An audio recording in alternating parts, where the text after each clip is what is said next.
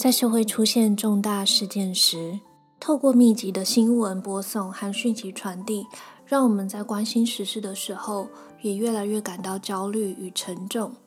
有时，因为我们对这些事件还有牵连到的对象感同身受，不自觉的也会影响到我们的生活与身心状况。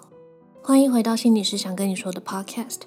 今天是收假的前一天，我们想用短短的时间提醒大家，在这个沉重的时刻，记得要稳住自己，再散播安定的力量，来陪伴我们与亡者、伤者还有他们的家属度过这段辛苦的期间。你也可以点进资讯栏里，从我们的脸书专页中找到这一则贴文。我们会将参考资料和相关讯息及时的更新在文章里面。如果你身边有需要的朋友，也欢迎你帮我们分享出去。为了稳住自己，你可以试着做以下几件事：第一，减少不必要、过度的资讯接触。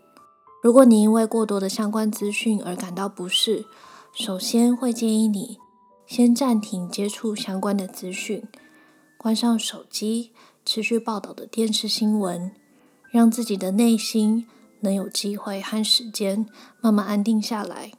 如果你还是很希望能得知相关的讯息，也别忘了为自己设下一些必要的限制。第二，提供我们所能提供的，但别忘了尽力就好。做出一些具体的行动，会让我们有一种我尽了一份力的感觉。这也是一种很好的安抚内在不平静的方法。例如，根据你自身的信仰，为受难者还有他们的家属祈福，或者持续关注捐血、捐助物资等消息。在平日行有余力时，到身边的据点提供你的爱心，但要注意不要一窝蜂的投入。否则，反而可能会造成他们的困扰。若你在经济上是有余裕的，近期开设的捐款账户也可以让你贡献自己的一份心力。第三，透过技巧主动放松自己的身心。现在，请给自己几秒钟的时间，留意一下你目前的身体状态。你可以先把注意力放到肩膀和脖子上，看看他们。是不是呈现紧绷或酸痛的状态？试着动一动你高耸的肩膀，稍微让它放松下来。接着，把注意力放到你的下颚，观察看看自己有没有因为紧张或焦躁而一直保持着像是咬紧牙关的动作。试着有意识的让自己的下颚放松下来。接着，如果你的空间和时间允许的话，让我们做三个深深的腹式呼吸。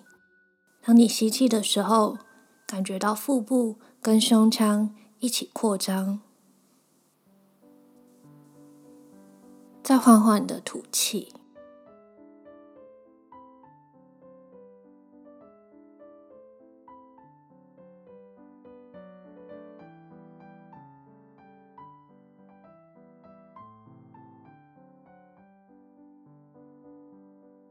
如果焦虑、烦躁、担忧等情绪仍然十分强烈，你发现要靠自己安定下来是有困难的时候，在睡眠管理职人经营的逗点空间里，提供了简易的放松音档，可以引导我们慢慢将情绪舒缓下来。如果你是习惯听 Podcast 的伙伴，你可以在睡眠管理职人吴家硕心理师跟蔡宇哲老师共同主持的《睡眠先生的活力学》Podcast 里面找到相同的录音。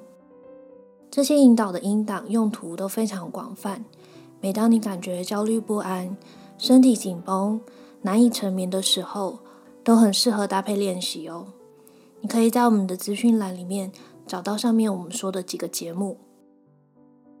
第四，为社会安定与自己的内心安定尽一份小小的力量。在遇到这类容易引起不安的重大事件时，我们可以透过心理无自觉安。静、能、细、望，来为社会安定和自己的内心安定尽一份力。安代表了促进安全。要注意的是，无论是物理上或心理上的安全，都同等重要。除了上面提到适时的暂停吸收相关讯息，可以促进心理安适之外，在相关的消息尚未被查证之前，我们不要去渲染或传播来源不实的资讯，避免造成更多人的恐慌，也是很重要的。静代表了促进平静与安定，你可以借我们刚刚提供的放松训练，让自己舒缓一点。你也可以透过保持原有的日常作息，来让动荡的心慢慢的缓下来。能代表提升效能感，在心情逐渐平复之前。我们可能会发现，在做某些事情的时候变得比较困难，或是很难保持专注了。但是没有关系，这些都是正常的。让我们可以试着去做做看那些可以掌握的事情，或是把过去的任务切成比较能够完成的小步骤，给自己适当的步调完成它们，慢慢的把自我控制感和效能感给找回来。细。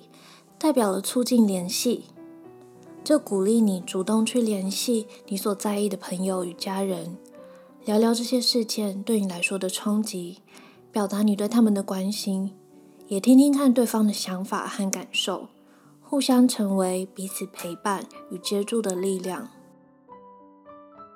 望代表了灌注希望，让我们试着把眼前的每一天给过好。相信着多数人能够靠着自身和周遭协助的力量，慢慢从伤痛当中复原。对于已经发生的事情和无法控制的事情，避免不必要的自责，并且永远不放弃希望。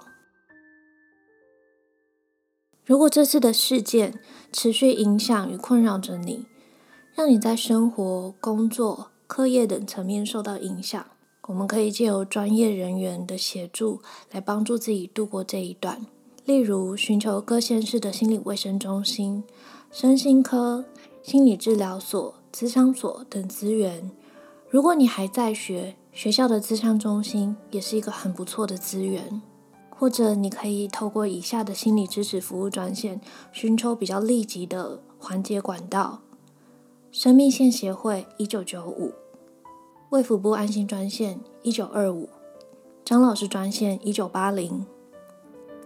谢谢你的收听，祝福我们都能成为社会冲击中稳住自己、散播安定的那股力量。